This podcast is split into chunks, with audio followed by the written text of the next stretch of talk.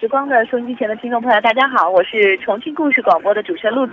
您好，现在跟大家这个赶紧来分享一下咱们这个重庆观日的这个情况。那当然呢，我们也知道这一次呢，重庆也是处在日时代上的日全时代上的这样一个城市。嗯，是的。能不能给我们介绍一下现在啊我们重庆的情况？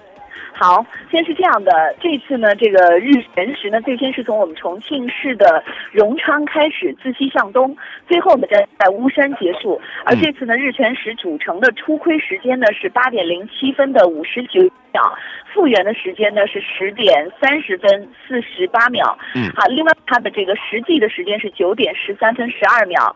啊，另外呢还有时辰呢是九点十。分十三秒。今天早上我在八点钟的时候出门的时候，沿途哈，嗯往这个电台方向走的路上呢，已经看到有很多重庆的天文爱好者，大家呢都已经是在重庆的一些呃观测地点哈，通过各种方式来观测日全食。嗯，好，今天早上我呢到台里来之后呢，我的同事办公室的同事大家也非常的激动。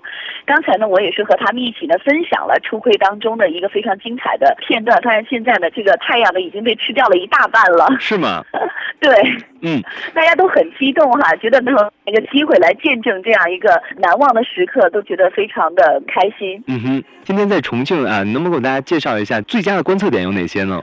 据这个相关媒体的报道呢，最佳的观测点呢是在奉节，好，另外呢包括重庆主城的南山，嗯，啊，那么都是属于呢天文爱好者观测这全食的比较好的地点。嗯。好，那么但是呢，其实像刚才我已经说到了，包括我们电台的楼下、楼角，还有包括这次呢，我在上班的路途当中，在太原坝的长江大桥上，就比较空旷的地方，嗯，我都看到有非常多的市民朋友，大家都是拿着各种各样的观测的根据在观看，嗯哼，好，因为可能有很多朋友呢，他具备这种条件，他可以好在今天到这个最佳观测地点去，但是还有很多朋友只是就是上班的时候。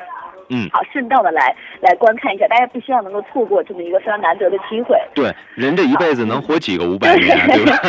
对对对，所以说呢，不一定是在所谓的这个最佳观测地点可以看到，可能那个地方呢，相对来说的话，角度更好一些，更清楚一些。嗯哼，好的，对专业的这种爱好者来说，可能更难得一些。嗯，好的，非常感谢李璐。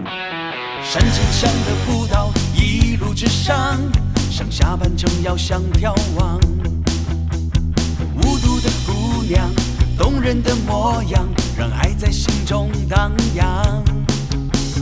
百香结青石板，依旧爬坡上看。黄河弯渡对岸，早已是灯火阑珊。山茶花香依旧芬芳，弥散两江四岸桥梁，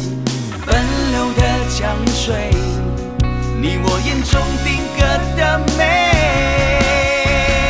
我爱重庆，爱它永远不磨灭的个性。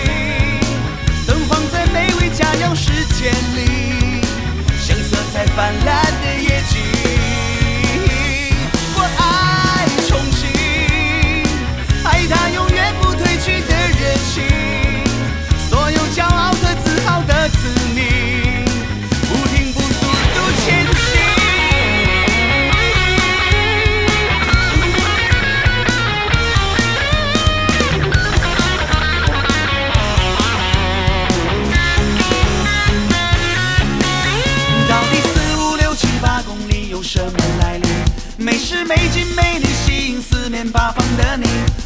这座城里还有数不清的秘密？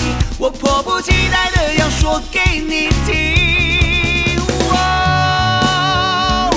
我爱重庆，爱它永远不磨灭的个性，灯晃在美味佳肴世界里，像色彩斑斓的夜景。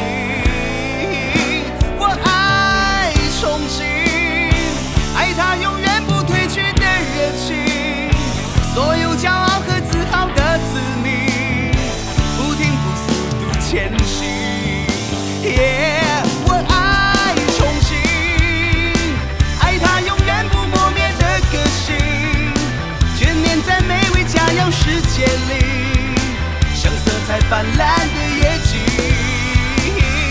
我爱重庆，爱它永远不褪去的热情，所有骄傲和自豪的子民，不停步速度前行。